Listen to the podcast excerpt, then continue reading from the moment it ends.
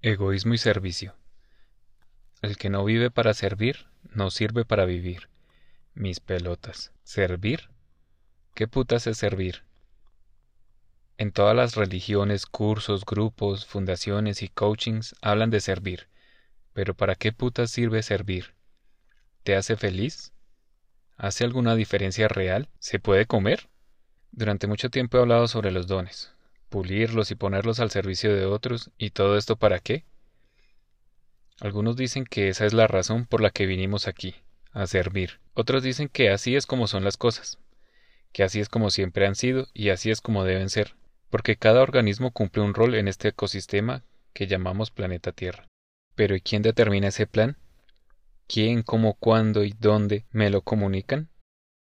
¿De cuándo acá este ecosistema necesitó influencers, sacerdotes, coaches, ingenieros, médicos, recicladores, políticos, pilotos, agencias de turismo, músicos, joyeros, mercadólogos, vendedores, etc.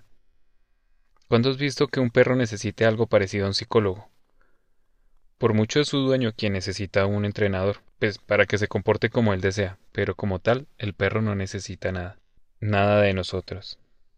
La naturaleza y el ecosistema tal vez no necesitan nada de nosotros. Puede que ya hayamos cumplido con nuestra misión, puede que ya hayamos cumplido con nuestro rol, puede que solo seamos un eslabón en la cadena evolutiva, que va hacia una especie mejor y más, y más armoniosa. O tal vez nada tenga sentido, y sea nuestra limitada percepción lo que nos llena la cabeza de estas ideas. Tal vez todo es un caos constante, es pura entropía que percibimos por momentos con algún tipo de orden según nuestro marco de percepción. Si estás feliz y pleno, todo hace sentido. Si las cosas van como tú quieres, todo hace sentido, pero cuando no, el mundo parece desmoronarse a tu alrededor. Sí, todo es percepción, y si todo es subjetivo, entonces ¿para qué puta servimos? ¿Ese espíritu de servicio y entrega a los demás puede venir de lo más profundo de nuestro egoísmo? ¿Acaso no es muy egoísta pensar que se nos dotó con un talento y una misión única y específica para ayudar y hacer más felices a los demás? Pretender cambiar el mundo y hacer de este un lugar mejor o peor no es el acto más soberbio del ser humano? ¿Y llegar a decir que el que no vive para servir no sirve para vivir, acaso no es la frase más egoísta y soberbia que busca moldear a los demás a tu antojo? Manipularlos para que sirvan a los demás incluyéndote a cambio de la etiqueta de que son útiles y entonces sí merecen vivir?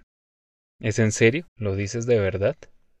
Yo he sido un convencido de que tengo unos dones, que no son otra cosa que habilidades que uso, que disfruto usar y en las que me considero que soy bueno.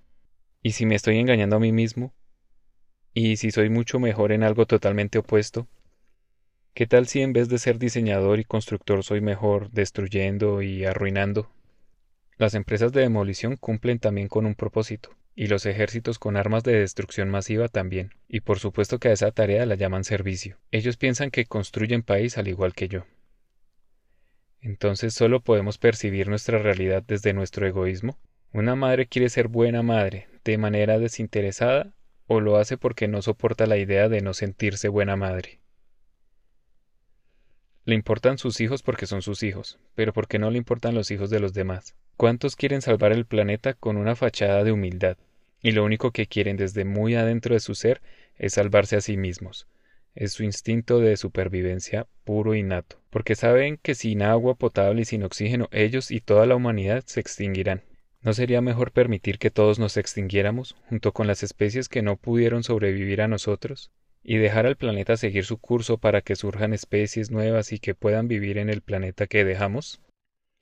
Pensar algo así sería malvado y desinteresado, y nadie quiere sentir que es alguien así. En últimas, todos hacemos todo por nosotros mismos. Nadie está con su pareja porque, pobrecito, lleva tanto tiempo solo y persiguiéndome. No, las pelotas. Estás con tu pareja por cómo te hace sentir ya sea porque te hace feliz y te hace sentir muy amado, y entonces por eso están juntos, o te hace sentir miserable si te, si te atreves a dejarlo, y por eso no lo dejas.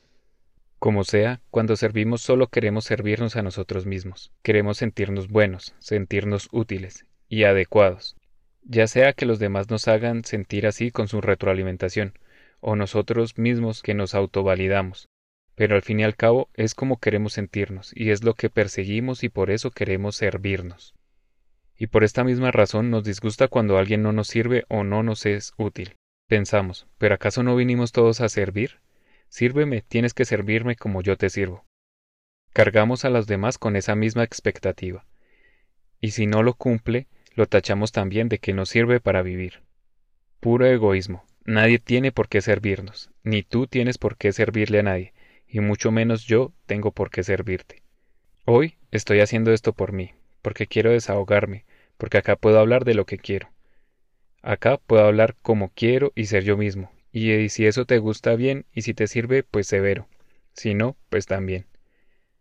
Pero jamás te ofrecí mis servicios ni te prometí nada a cambio de escucharme. Escuchaste esto porque quisiste, estabas buscando algo y espero que lo encuentres, pero yo ya encontré lo que buscaba, desahogarme. A veces no quiero entregar mis dones, a veces no quiero servir desinteresadamente, a veces quiero hablar y quiero que me escuchen, quiero dinero, quiero viajar, quiero una cerveza, y me lo permito. Todo esto me lo estoy diciendo a mí. Pero también te lo digo a ti, no tienes que servirle a nadie, no tienes que cambiar el mundo. Yo soy mundo y tu ayuda no la pedí, ni quiero que me cambies. Dejemos de ser tan soberbios y aceptemos que todo es egoísmo. Aceptar esto, paradójicamente, es amor.